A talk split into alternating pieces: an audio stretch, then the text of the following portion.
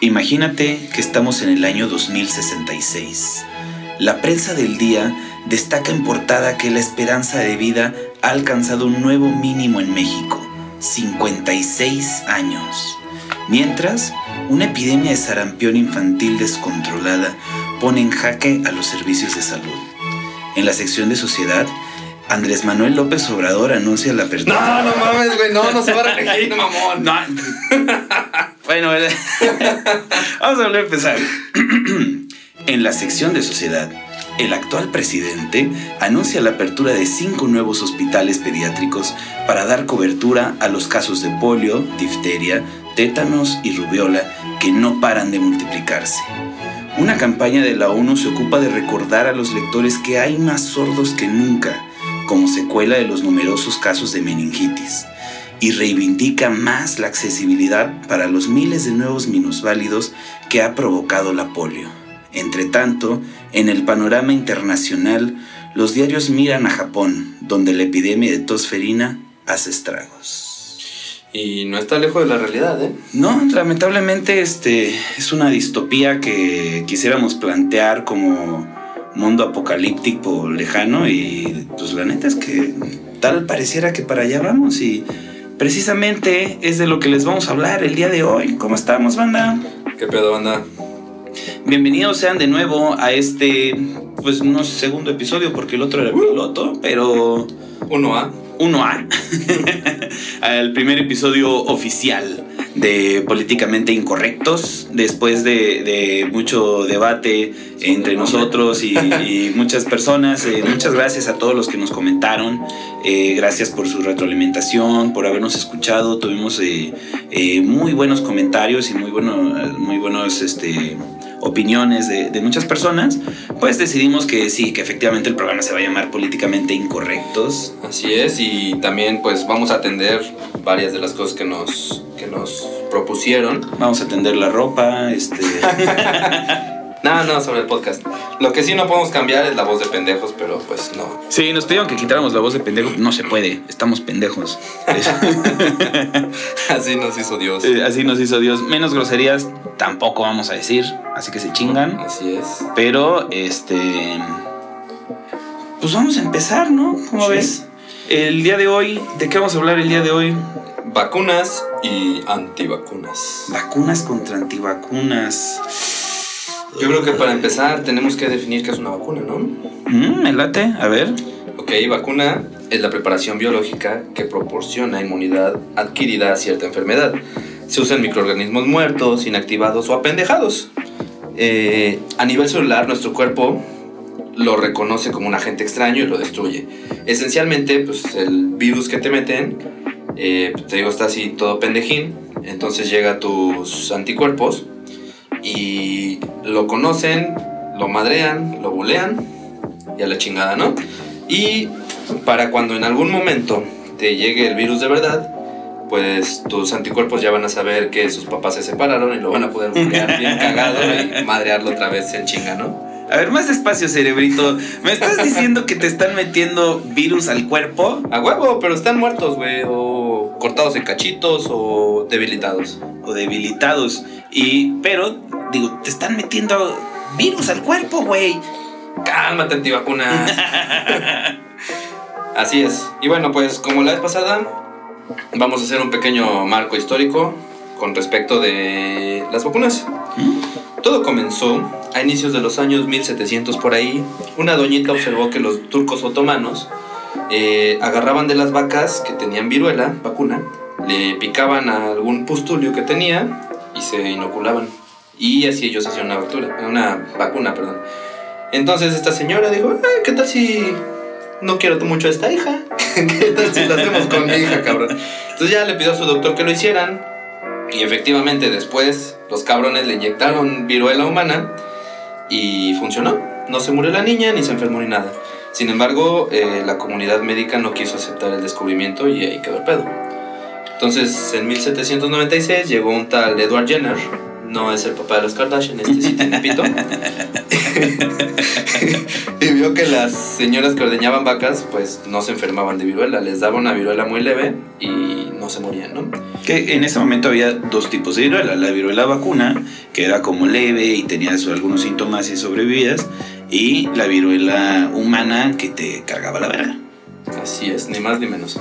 Entonces, eh, en algún momento de su vida leyó lo que hizo la doñita anterior y dijo, vamos a replicar el pedo. Se lo aplicó a un niño y luego le inyectó viruela humana y pues no pasó nada, ¿no? Nada más que esta vez eh, sí se lo, la comunidad médica sí le reconoció el pedo y se nombró pues como la primera vacuna.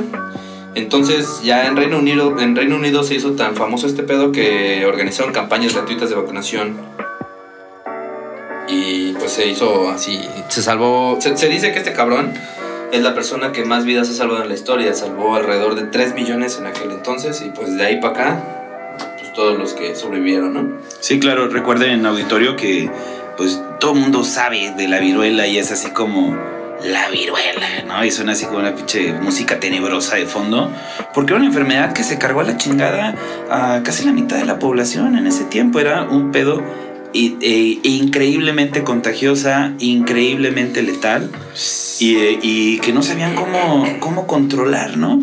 Entonces, este, obviamente todos estaban buscando una forma como de, de controlarla, de curarla, de detener la, la pinche epidemia. Y entonces, este, pues en- encuentran esta manera que... em, ah, bueno, yo quería hablar de, de este de lo que pasó con los españoles y, y la viruela en México, pero ¿tienes algo antes de que lleguemos a la expedición, a la real expedición? No, no, dale, yo tengo otra cosa chistosa, pero un poquito más adelante.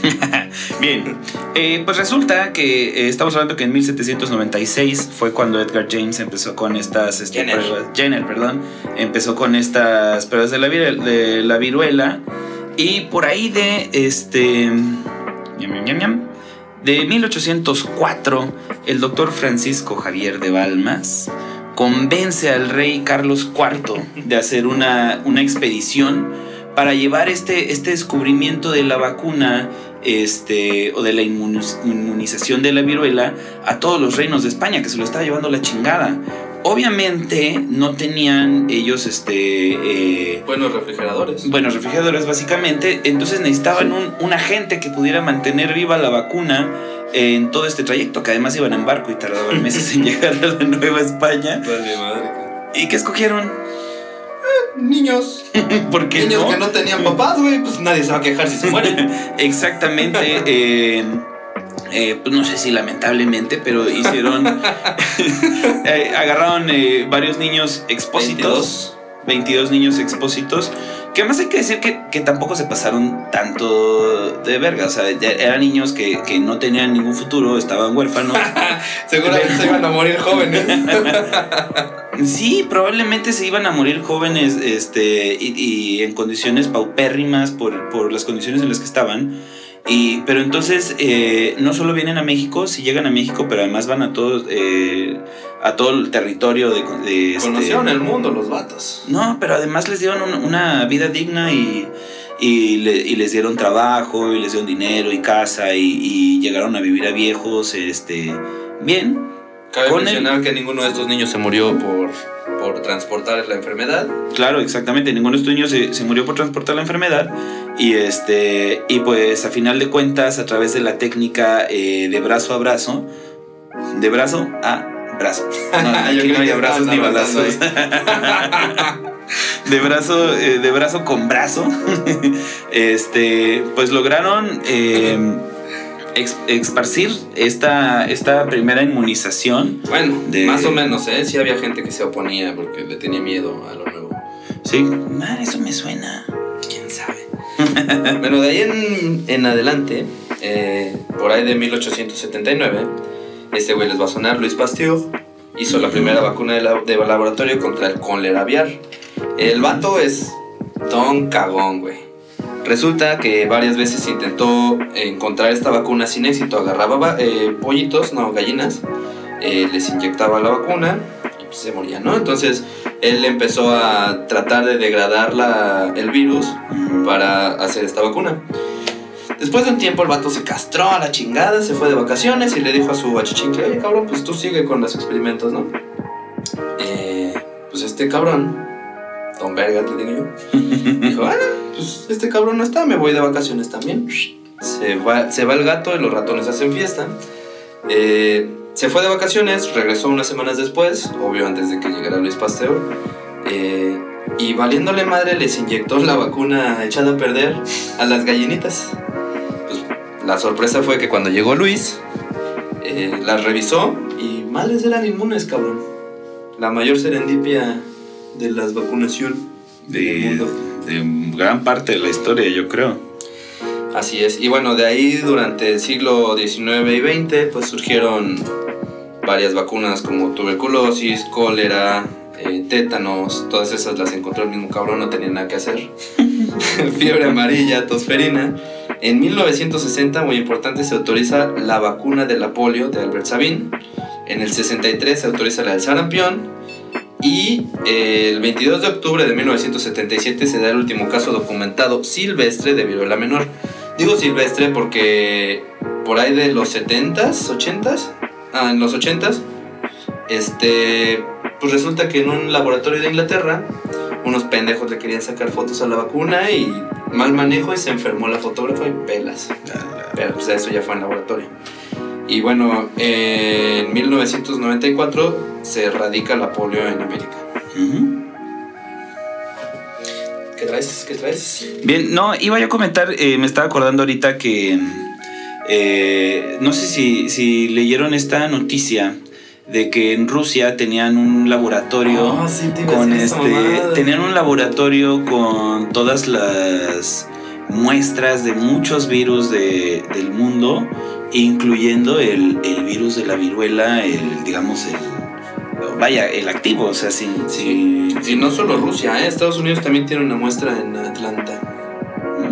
Imagínate, güey, eh, que esta madre cae en las manos equivocadas o un pinche error o se pinche Putin y el agente naranja se ponen locos, güey, mocos, güey, se empiezan a pelear con esta madre. Y mucha gente dice que, que estos laboratorios están como para hacer armas biológicas y no.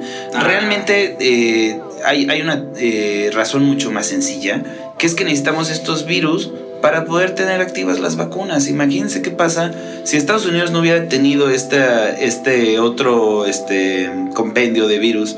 Y vale madres el pinche laboratorio en Rusia y nos quedamos en una muestra de viruela y de repente por alguna razón empieza a haber infectados nuevamente. No, vamos a tener con qué defendernos y vamos a valer madres. Es como los güeyes que se saben la fórmula de la Coca-Cola, son tres y no pueden estar en el mismo aeropuerto del mundo. Para que no los revienten. Así es.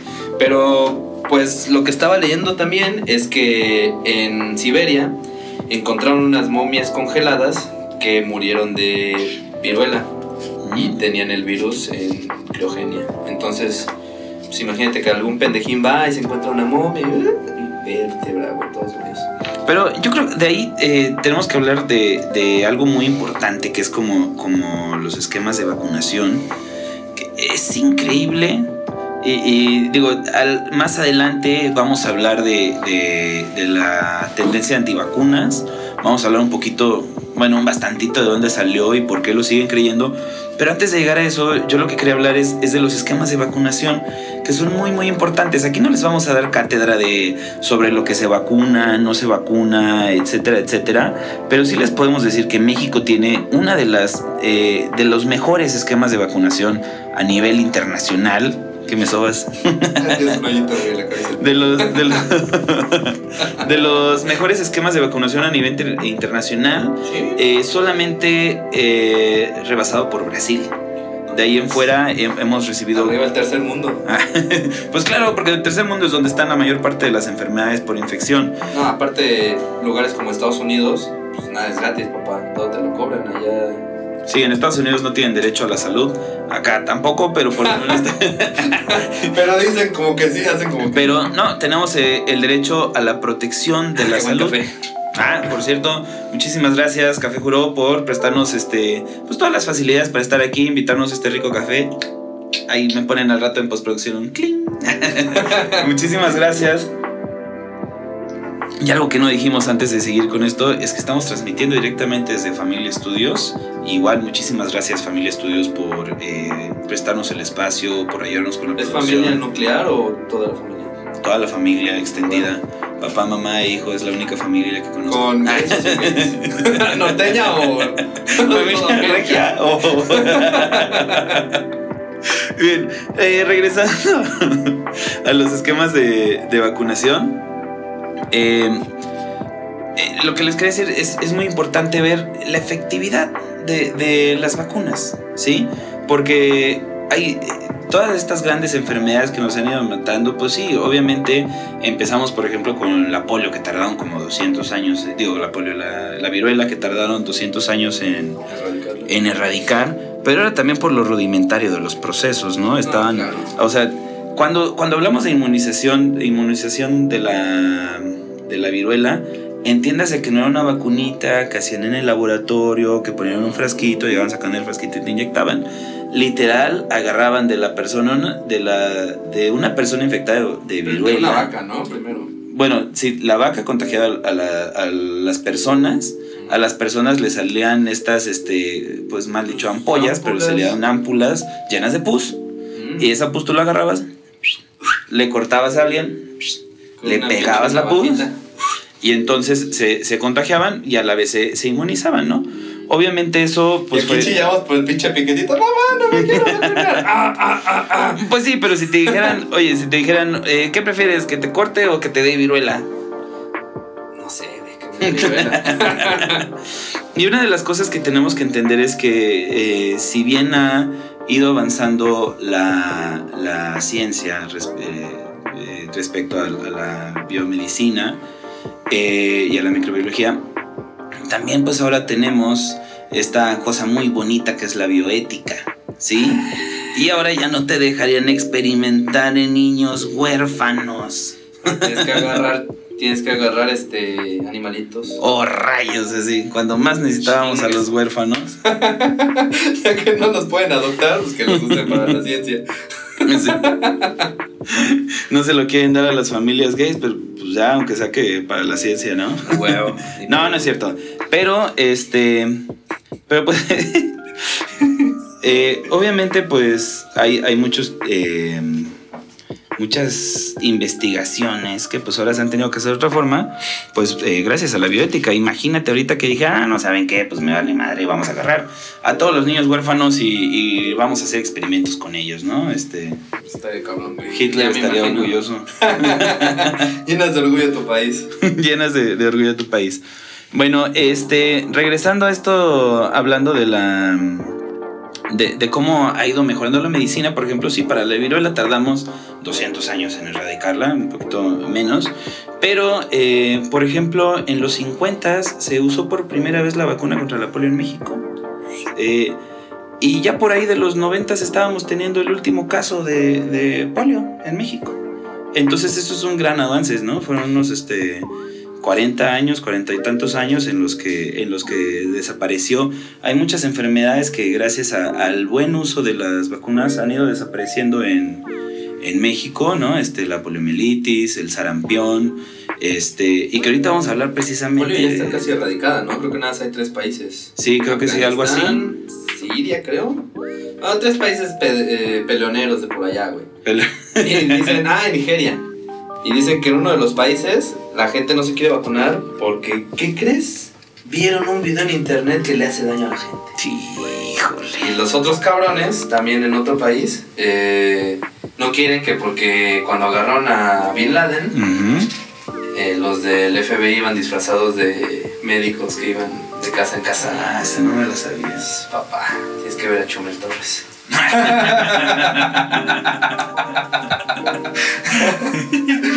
Pero bueno, yo creo que ya es momento de que entremos a hablar a ñacañaca o tienes algún otro dato sobre vacunas. Eh, pues tanto así como de, de la historia, ¿no? Tienes... eh, bueno, antes, antes de, de entrarle directamente al caso de las, este... ¿Qué escucho? Sí, como están ahí con Bien, esperemos que no salga eso en, en, en, este, en el audio. Escuchamos ahí como un pequeño zumbidillo, quién sabe qué será. Bueno, eh, una de las, de las razones por las cuales ya, va- ya vamos a tirarle a los antivacunas. Ya me tienes Sí, pendejos. pendejos, váyanse a la chingada. una de, la- de, la- de las principales excusas que dan, o bueno, No, ¿verdad? Vamos a hablar primero de dónde viene Sí, el movimiento antivacunas. Así es, y no es nuevo, ¿eh? Desde 1867 se, se vacunaba obligatoriamente a los niños de 2 a 14 años. Y se ponían penas para las personas que no quisieran vacunar a su chiquito. Este, ya sabes el que chiquito. no, no querían que les vacunaran de chiquito. Y bueno, ya sabes que mientras el gobierno impone algo, pues la gente se pone pendeja. Entonces, pues ahí empezaron los grupos antivacunas en Inglaterra. Este, y bueno, la ciudad de Leicester, que es muy famosa por su equipo de fútbol, que fue la Cenicienta. Este, pues ahorita era menos pendeja, digo, ahorita es más menos pendeja que antes, porque en aquel entonces se juntaron hasta 80 mil antivacunas en ese lugar. Eh, gracias a la presión que hicieron estos cabrones, en 1896 se designó una comisión para estudiar la vacunación. Eh, después de que esta comisión, ya sé que después de que esta comisión este, organizó e investigó cómo funcionaba la vacuna, eh, dictaminó que las vacunas realmente servían, pero sugirió eliminar las penas por no vacunar a sus chamacos. Mientras tanto, en Estados Unidos sucedía más o menos lo mismo, había disputas, tres grupos antivacunas grandes estaban este, pues, peleando en tribunales para que no, se, no fuera obligatorio, ¿no? De ahí, por ahí de 1902, hubo un brote de viruela en Cambridge y se le ordenó a todo pinche mundo vacunarse, cabrón, ¿no? Pero pues había un cabrón que se, sentía acá muy, muy nalga y este... Y pues no quería, güey. Entonces lo mandaron a tribunales y pues el vato perdió, se la superpeló. Y a partir de aquí la corte eh, declaró que se pueden promulgar leyes para proteger al pueblo porque están muy pendejos. Y sí que están pendejos. y entonces, eh, ahí, eh, por ahí de 1998, bueno, por ahí, en 1998, viene el gran hijo de puta. Si el demonio. el pinche demonio con patas, si algún día me escucha, ojalá vayas y rechingues a tu putísima madre. Díselo en inglés porque es inglés el pendejo. No, me vale verga. no se lo merece, no se, no se lo merece escuchar este podcast tan delicioso. delicioso como este riquísimo Café Juró. Muchísimas gracias nuevamente, Café Juró, este, Estudios Familia.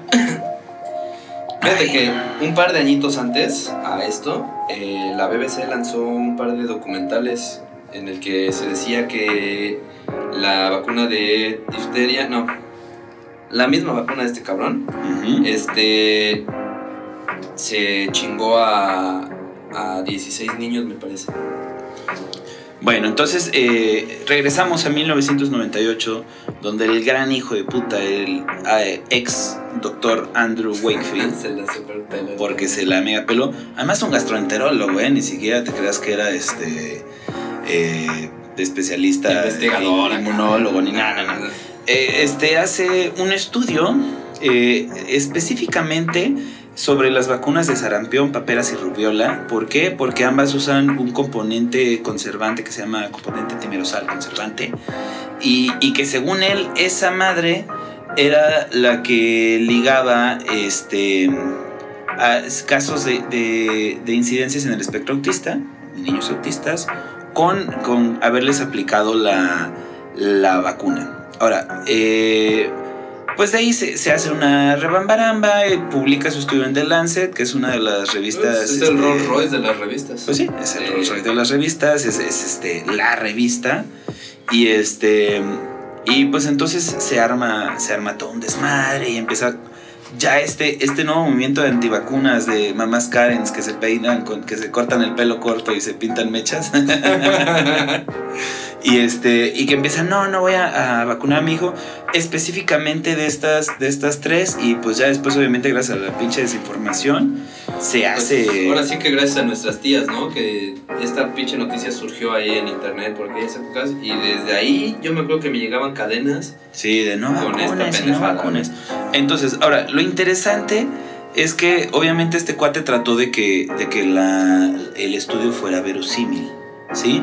Y, y para que entendamos eh, una cosa, y es- esto eh, tiene que, mucho que ver, el autismo no se puede diagnosticar antes de los tres años por las funciones eh, básicas, por el proceso del desarrollo psicológico y cognitivo de los niños.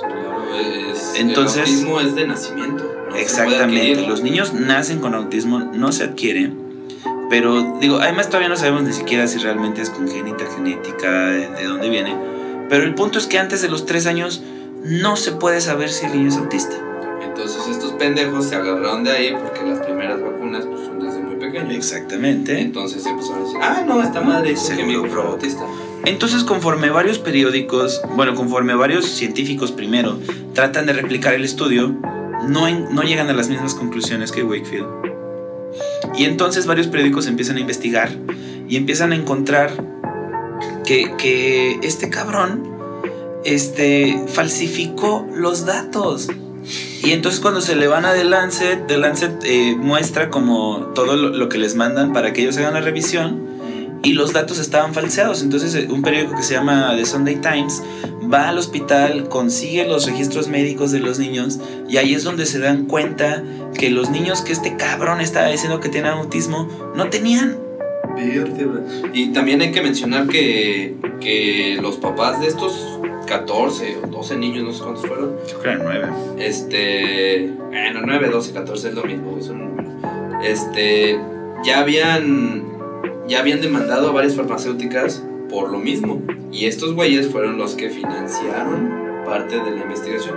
Exactamente, y después descubre eh, este periódico que este cabrón ya se había asociado con uno de los papás de los niños para eh, hacer toda una serie de, estudios financiados por las mismas farmacéuticas como para tratar de investigar en ese camino. Y este cabrón tenía planeado ganar 43 millones de dólares por esos estudios. Y el vato también quería lanzar su vacuna. Sí, exactamente, su vacuna libre de, de este componente y la chingada y eso, eh, libre de gluten orgánico, este... Un link mega 100% y, y, entonces, pues, digo, eh, lo bueno, eh, le retiran la licencia de la práctica médica en 2010. De Lance publica una gran disculpa y publican todo un montón de, de artículos este, explicando la falsedad y lo que pasó y eso y tratando de desmentir lo que pues, durante 20 años estuvo este, como una fuerte creencia. Sí. Y este, y, pero no pasa nada, porque la gente sigue creyendo que las pinches vacunas causan autismo. Y también eh, hay que mencionar que eh, este estudio y el, y el estudio anterior que se había hecho de 16 niños. Este estudio, Familia Estudios, muchas gracias, Familia Estudios. Uh, este, este, pues abarcan lo que serían 16 o 14 niños y pues se había hecho un, estudio anterior en el que todos los niños que entraron durante un solo año de 2 a 36 meses eh, hospitalizados por enfermedades neurológicas este, en Inglaterra a cualquier hospital se les hicieron estas investigaciones para ver si había alguna relación con la vacunación y el resultado del estudio apuntó que el riesgo es ridículamente bajo. Entonces, pues es bien cagado como una noticia en la que se incluyen a una cantidad ridícula de niños, 16 o 12 o 9. Si vaya a tener alguna representación estadística. Claro, contra un millón que se hicieron en otro estudio, ¿no? No, no tiene lógica, sin embargo, bueno, pues las tías acá les encanta utilizar esa madre como para sentirse importantes y pasar información, pues. Y fíjate que ahí viene eh, un tema súper, súper importante que eh, eh, cuando tratas de entender por qué madres la gente sigue replicando como estúpidos los argumentos antivacunas, ¿Por qué madres lo siguen haciendo? ¿Por qué viene, toma pinche ciencia en tu cara, cabrón? y le das un pinche bofetada de ciencia y la gente sigue, no, es que sí causa autismo porque mi tía tenía este, un niño y le salió autista por la vacuna, güey. Puta madre, o sea. Es que la gente es pendeja, güey. O sea, se supone que hay otro, otro estudio que dice que más del 50% de la gente cree que todo lo que está en internet sobre medicina es real. Entonces, ahí te va. Fíjate que por ahí de los noventas, un, un psicólogo y sociólogo llamado Gary Marcus hace un experimento para averiguar cómo madres este, se generan las creencias de las personas. Entonces este cabrón lo que hace es que agarra... perdón, perdón, es que se me atora. Me hace falta más café.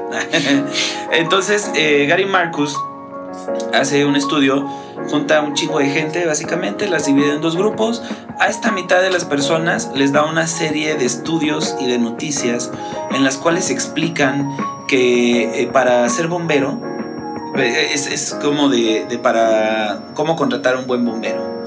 Y entonces les demuestra un chingo de estudios que dicen que el mejor atributo que puede tener un, buen bombero, que el mejor atributo que puede tener un buen bombero es eh, ser temerario y ser arriesgado y la- lanzarse sin, sin temor a, a las repercusiones y que tienen que ser muy vergas, ¿no? Y al otro grupo le da una serie de, de noticias y de estudios en las cuales dice absolutamente todo lo contrario. En las cuales les explica que, que lo- lo- el mejor bombero es el que es prudente y el que no se avienta lo pendejo y el que, y el que sabe medir sus riesgos. Entonces los deja leer to- estos artículos, estas noticias, y después en grupos los pone a disertar eh, los artículos. Todo eso vale verga. Después de que, ya, de que ya disertaron todo esto, les dice, ¿qué crees? Todo es falso. de mono capuchino. Todo es falso como la 4T. Verga de mono capuchino. Ah, hablando de capuchino, me encantaría que te preparas un capuchino con este riquísimo café juro. Salud. Mm. De verdad está bien bueno. Sí, sí, sí. A todo dar. A todo dar. Y, y entonces, este, les dice, todo es falso, cabrón. Todo es falso. Yo me inventé los estudios. Yo me inventé todas las notas como este cabrón de las vacunas. Pero, La gente se lo sigue creyendo. pero, ¿tú qué crees? Tú dime, ¿qué crees que deba tener un buen bombero? ¿Ya leíste las noticias? ¿Ya te dije que son falsas? ¿Ya sabes que son falsas? Quiero saber tu opinión. Pues resulta que por ahí del 84% de las personas se quedan con lo que leyeron, cabrón. Y dicen, no, sí, sí, yo creo que ser el bombero, tiene que ser. Dices, cabrón, te estoy diciendo que es falso. Te estoy diciendo que es falso. Y de todas maneras la pinche gente sigue creyendo lo mismo. Y con base en ese pinche estudio, eh, en 2010, eh, Brenda Nihan y Jason Riffler en Estados Unidos No, hacen- es el que usas así, pero. No, güey, ese es rifle. Es cuando dices, güey, no más, lástima el Refer. Y entonces hacen un estudio bastante parecido. Pero encuentran que además, porque con ellos hacen una tercera parte del estudio, en la cual, eh, bueno, ahí les dan eh, notas sobre eh, política, son falsas, se les explica que son falsas, la gente genera sus creencias, pero después les entregan las notas verdaderas que contradicen a lo que ellos acaban de leer y les dicen, mira, esta es la verdad, aquí está. Y lo más cabrón no es solo que la gente se queda firme con sus creencias sobre las notas falsas, que ya saben que son falsas, sino que después de leer eh, las notas que lo corrigen, en vez de cambiar, se aferran más a sus creencias falsas. Pendejos. No mames. Y esto yo creo que tiene mucho que ver con el contexto de, de- del grupo en el, que te, en el que te desempeñas, en el que te desenvuelves. Eh, hubo otro estudio, hablando de la ideología de la presión social. Este es un estudio bastante viejo, fue en 1951, llevado a cabo por Solomon Ash, eh, un psicólogo que eh, básicamente es un estudio clásico de psicología eh, en el cual, y que además ha tenido como mil versiones y las mil versiones han seguido apuntando a lo mismo, por eso es, por eso es tan, tan actual, aunque sea de hace Ujú. 60, y- ¿qué? 70 años. Eh, básicamente eh, lo que hizo este cuate es que mete a 20 personas a, a un salón, les presenta dos líneas este, y les dice cuál es la más larga. Y una es notablemente más larga que la otra. O sea, la mía y la tuya, ¿no? La lengua, ¿no? Y entonces, eh, ese no es el, el chiste del, del ejercicio. Es obvio cuál es la respuesta correcta. Claro, pero llegan varios güeyes que están en- inmiscuidos en el experimento. ¿no? Exactamente. En ese experimento estos. de los 20, los primeros 19 son actores y realmente solo uno es el, este, el experimentado o el estudiado. Y entonces todos los actores van, eh, hacen muchas pruebas como de frecuencias. eh, en la cual pues todos dicen la verdad y él dice la verdad en, en otro algunos dicen eh, la respuesta incorrecta y otros dicen la respuesta correcta y así pero lo que encuentran es que cuando al menos las primeras siete personas dijeron la respuesta incorrecta, el octavo es muchísimo más propenso a mentir. Claro, porque se tiene que sentir en. Exactamente, por formar parte del grupo. Incluso, eh, aún sabiendo ellos que la respuesta es errónea. Claro. Y cuando los entrevistan al, al final del estudio a solas y le dicen, oye, eh, diste la respuesta equivocada, ¿por qué? Dice, no, pues es que me hicieron dudar o, o sentí que me iban a, este, a bulear o algo por, este, por eso, ¿no? Estúpido. Sentí que me iban a bulear por creer en, ya sabes quién, o por no creer en él. o por no creer en él. Entonces, eh, con esto, yo a lo que quiero llegar, eh, gente que nos escucha, este, es que nos donen dinero.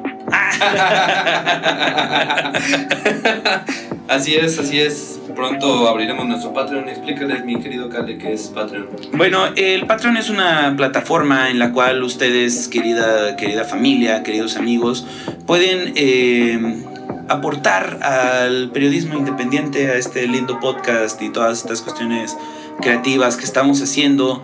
Eh, pues para que nos ayuden, aunque sea para comprarnos este, un cafecito, ¿no? Básicamente es una plataforma en la cual ustedes se inscriben, entran a www.patreon.com, diagonal incorrecto podcast O algo y- así. o algo así. No, si es así, está. Incorrecto podcast. Y este y ahí pueden eh, eh, hacer una pequeña donación, eh, donación con base en una inscripción mensual. Sí. Un dolarito no le pesa a nadie. Ujú. Un dólar que no significa nada para ustedes. Y nosotros tampoco, pero.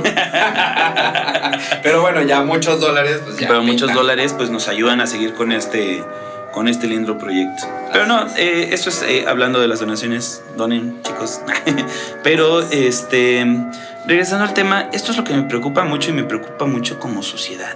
Hablando de la, de la psicología humana y no nada más de las vacunas. O sea, es, muy importante esto de las vacunas, pero este, este pedo de, de ceder a la presión social y este pedo de, de casarse con creencias que ya te explicaron y ya te dieron la ciencia para creer que son erróneas, pero que tú las apropiaste por pendejo. Pues sí. Pues Es que hay mucha gente desinformada, ese es el problema. Eh, no. Más bien se limitan a lo que les contaron y no se ponen a buscar en algún lugar, pues lo que sea verdad, ¿no? Pues es que la gente ya no quiere leer, ya no quiere... Y hay que recordar que estamos, perdón, en la época de la posverdad. Hoy en día, pues, una mentira repetida 100 veces, pues es verdad. Sí, exacto. Y, y ni siquiera repetía 100 veces, es lo que te digo. O sea, con una vez que tú leas una fake news, ya, ya se te quedó. O sea, y aunque te expliquen y te demuestren que era falso y que no te diste cuenta y que era del reforma y que caíste, ya valió madre, ya Sí, te casaste ya. con esa creencia y ya te la clavaste y la vas a seguir repitiendo y repitiendo y repitiendo. y Así es. Y pues con esta cuestión sobre hablando ya sobre los antivacunas, eh, la ONU, en su, perdón, la OMS, en su listado de 10 mayores amenazas de la humanidad para el 2019, están estos pendejos. Están los antivacunas directamente como una de las peores amenazas para la, para la humanidad. Y es, es fácil notarlo. Eh, me parece que en 2016 el sarampión ya estaba erradicado de América. Así es. Y para 2018, huevos ya eran 21 mil casos, me parece. Sí, no, 18,000. y en Estados Unidos se lo está llevando la verga. De hecho, me parece que a Nueva York le van a quitar eh, así como el, el título o el apoyo de la OMS por tanto antivacunas que hay. Sí, y se está volviendo una, una locura y E incluso, por ejemplo, en Italia ya llegaron al punto de prohibirle el acceso a las escuelas. Ya a son los niños que no 14 estén países. vacunados. Y está bien, güey. O sea, me parece Es que excelente. existe una onda que es como una inmunidad eh, global, por así decirlo, o social. Y este es que habiendo el 95, entre el 90 y el 95% de personas vacunadas, pues una enfermedad no, se, no va a llegar a los que no están vacunados. Sin embargo, si esta eh, pendejada de las antivacunas crece, pues va a haber una menor cantidad de vacunados y va, van a estallar otra vez las enfermedades. De hecho, eh, hay una ciudad de Estados Unidos, me parece que es Seattle, eh, tiene 87% de vacunados contra el sarampión. O sea, están a un pedo de, de que truene una... Vamos a, vamos a ponerlo en números claros. O sea, esto que tú hablas de la, eh, la teoría eh, se llama inmunidad de rebaño. Este, Gracias. que es, es una teoría, vaya, que, que de, ¿cómo se llama? De epidemiología, perdón. Epidemio, epi- ep- Epidemiológica. epidemiólogo. epi- epi- Saludos a Peña Nieto, donde quiera que esté.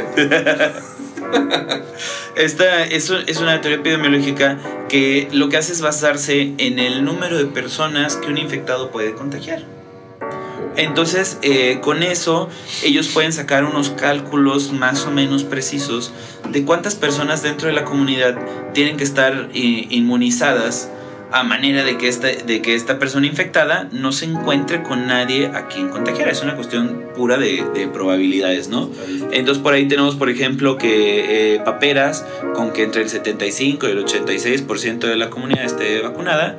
Eh, lo más seguro es que esta persona que solo puede contagiar de, de 6 a 8 personas no se encuentre a esas 6 a 8 personas porque casi el 80 y tantos por ciento están vacunadas, ¿no? Claro. Eh, la polio 80-86, este, difteria 85, así. Pero sarampión, que es una, una de, las, este, de las enfermedades que nos está llevando a la chingada. Y te puedes morir por eso. Y te puedes morir, ¿no? Y te puedes morir bien culero. Y además es eh, el sarampión. Una sola persona este, que tenga sarampión puede contagiar entre 12 y 18 personas. Madres, pues sí, por eso tienes que, tiene que estar el 95%. Exactamente. de Y requiere de, de al menos el 95% para estar casi seguro de que no vas a contagiar a nadie. Obviamente estamos hablando de estadísticas. Puede ser que te encuentres ese pinche Puede ser que te encuentres a 5% 10 de esos restante pendejos y vale más. o no te encuentres a nadie, ¿no? Bueno, tengo- exactamente, es, es una cuestión de probabilidades, pero este, obviamente entre menos personas están inmunizadas, pues más se reproducen los contagios. Claro, y mucha gente eh, pues saca saca sus excusas pendejas de decir, ah, pues no quiero vacunar a mi hijo, que porque la, el autismo, no sé qué madres, o qué pasa si tu hijo es, es alérgico a una vacuna.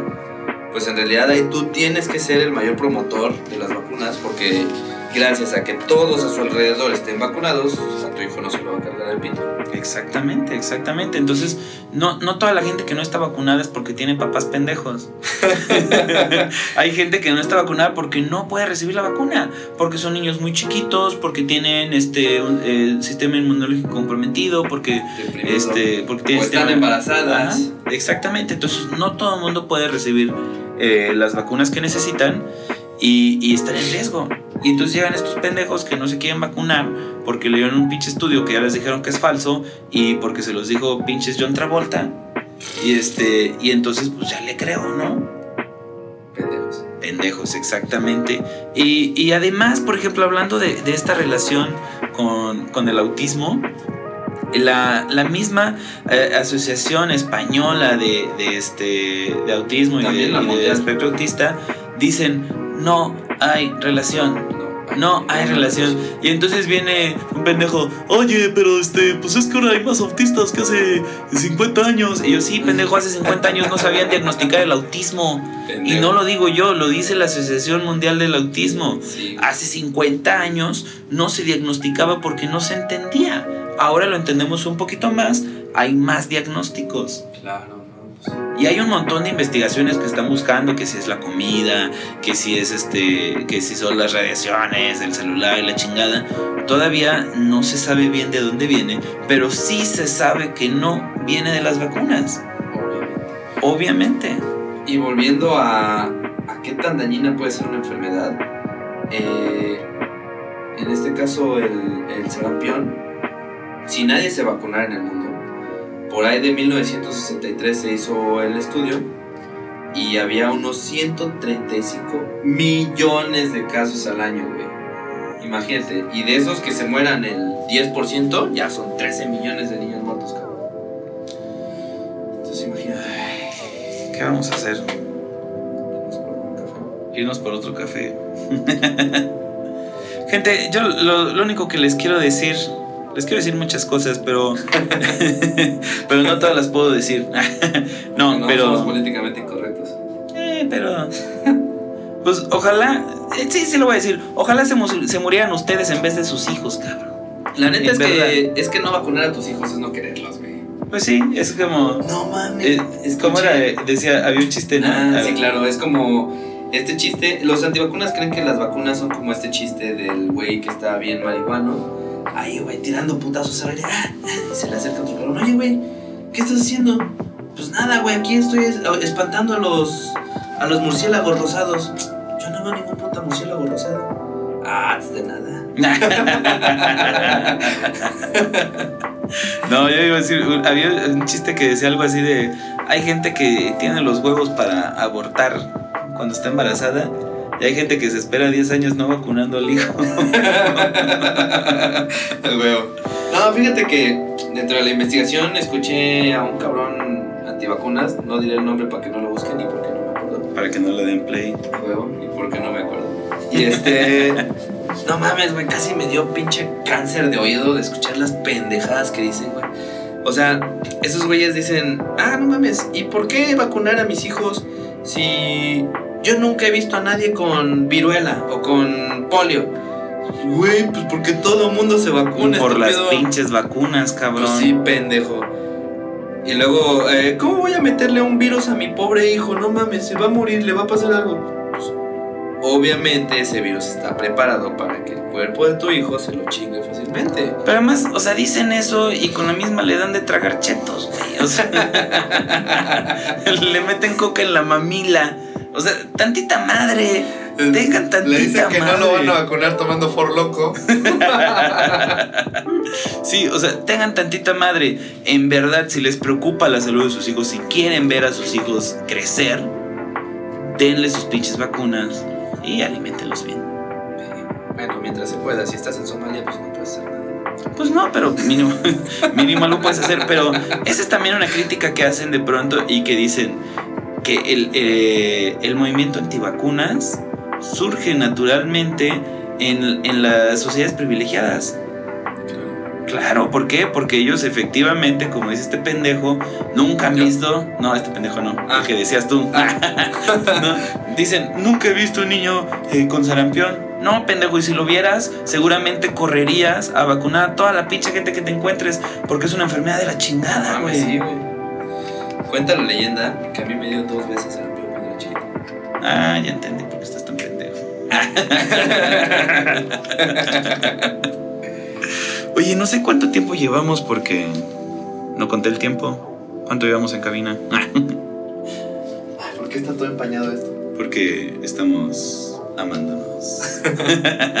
Pero bueno, yo creo que igual y ya le podemos cortar aquí, ¿no? Sí, yo creo que es buen momento para Ah, 50 minutos. Yo creo que es buen momento para recordar, eh, antes de cortar, vamos a recordar que estamos transmitiendo desde Familia Estudios. Muchísimas gracias por, Muchísimas gracias. por invitarnos este, a este espectacular lugar. Si los que quieran venir, este, grabar sus rolitas, necesitan producción, unos beats aquí hacen de todo, son unos chingoncísimos La en cabina. Este, y muchísimas gracias por, por ayudarnos a, a producir este podcast. Muchísimas gracias a Café Juró, igual por, este, por las facilidades prestadas para, para estar haciendo este podcast. Y los invitamos a todos a entrar a Patreon, buscarnos ahí como Incorrecto Podcast. Y aquí abajo en los créditos van a estar el Patreon.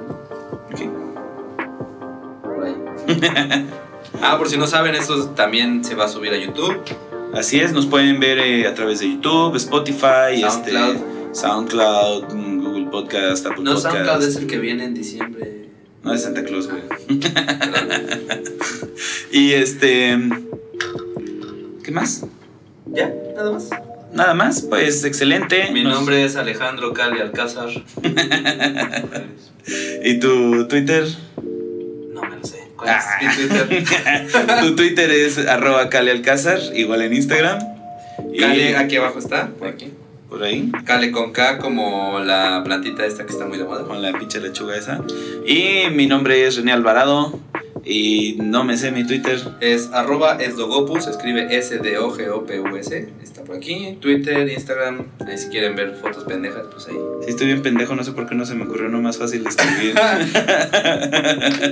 Uso mi correo de cuando iba en la, en la secundaria todavía, imagínate.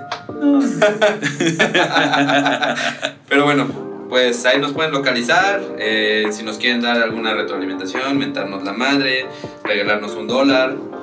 Y nuevamente, muchísimas gracias a. ¿Dos dólares? Dos dólares. Arre. Sí, porque para la caguama. Ah, sí. Y muchísimas gracias en verdad a todos los que nos comentaron, nos reprodujeron en, en el programa piloto. Eh, tratamos de escuchar, de leer todos sus comentarios, eh, hacer algunas adecuaciones al respecto. Y pues eh, estamos abiertos a escuchar opiniones, temas, todo. Adelante. Esto es para ustedes y pues para que aprendan, aprendamos juntos algo, para que nos divirtamos un rato y pues a ver qué más sale. Y hasta la vista, baby.